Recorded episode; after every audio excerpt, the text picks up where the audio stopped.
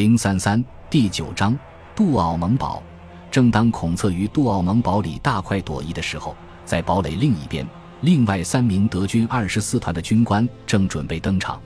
他们的名字分别叫拉德克、豪普特和冯布兰戴斯。他们三个人在战场上三个不同的地点，分别但几乎同时被杜奥蒙堡的魔力所吸引。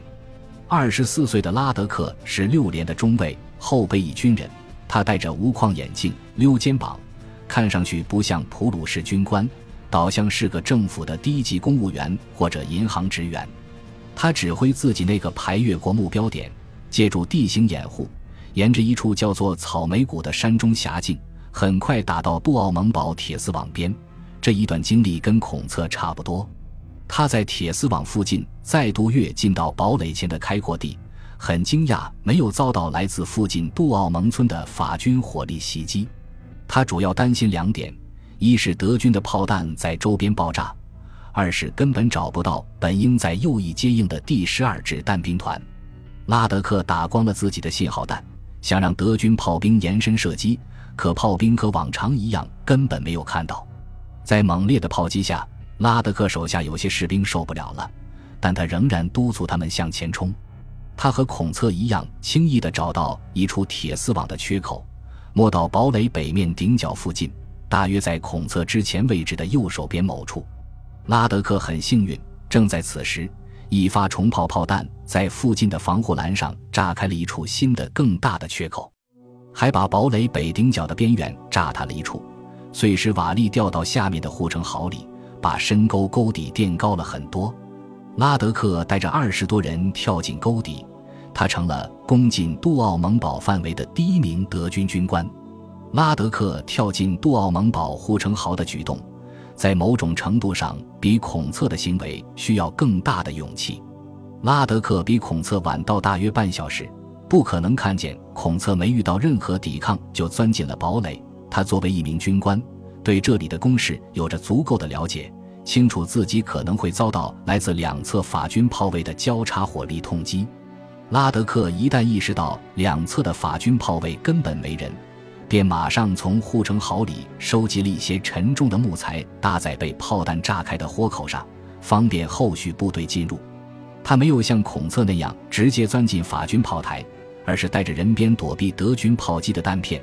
边手脚并用地沿着斜堤向上爬，在抵达了堡垒中间连接左右两顶点的堡垒街后，他们很快发现一处进口通向营房的二楼。这里的走廊有昏暗的煤油灯照明，远处传来脚步声。德国士兵赶紧潜伏到阴影中。拉德克俘虏了三名没有武器、惊恐不安的法国炮兵，这是他的第一批俘虏。俘虏供述说，堡里总共只有六十人，这让他大吃一惊。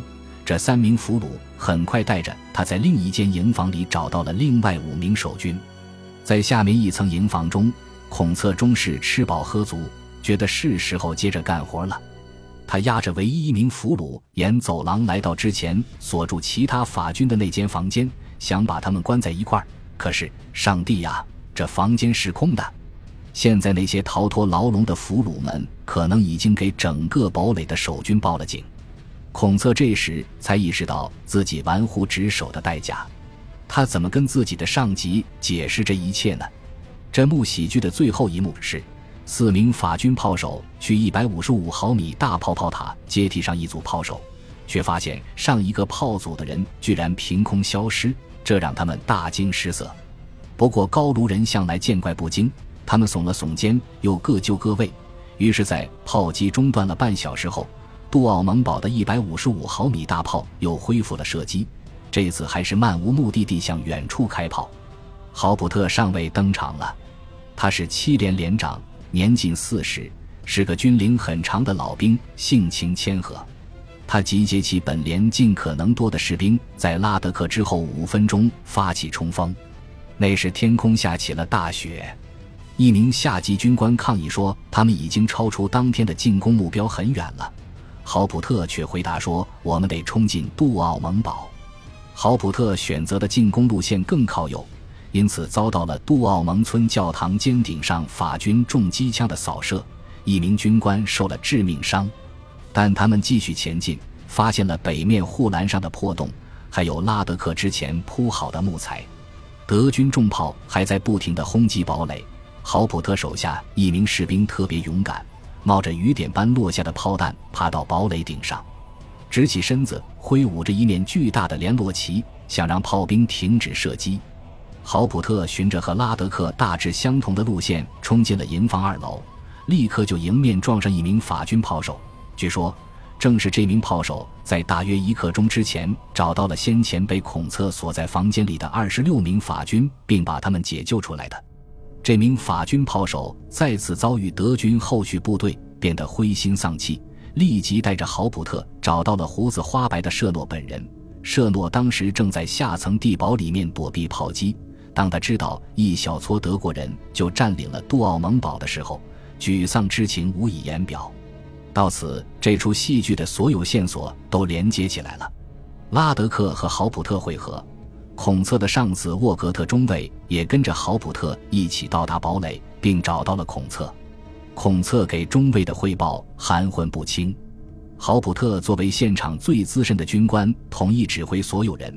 很快组织部队准备迎击法军可能发动的反攻，并且派拉德克带人搜索堡里残余的守军。德国人的胜利来得太轻易，他们怀疑法国人是不是在堡垒底下埋藏了炸药，要把自己炸上天。为了安全起见，他们把不情愿的舍诺和其他法军俘虏锁在弹药库上方的一间营房里。豪普特到来及舍诺被俘，标志着杜奥蒙堡正式易手。勃兰登堡团在全天的战斗当中只有三十二人阵亡，全世界最强的堡垒一枪未发就陷落了。在凡尔登战场上的一名法军师长估计，这座堡垒后来起码让法军付出了十万人的代价。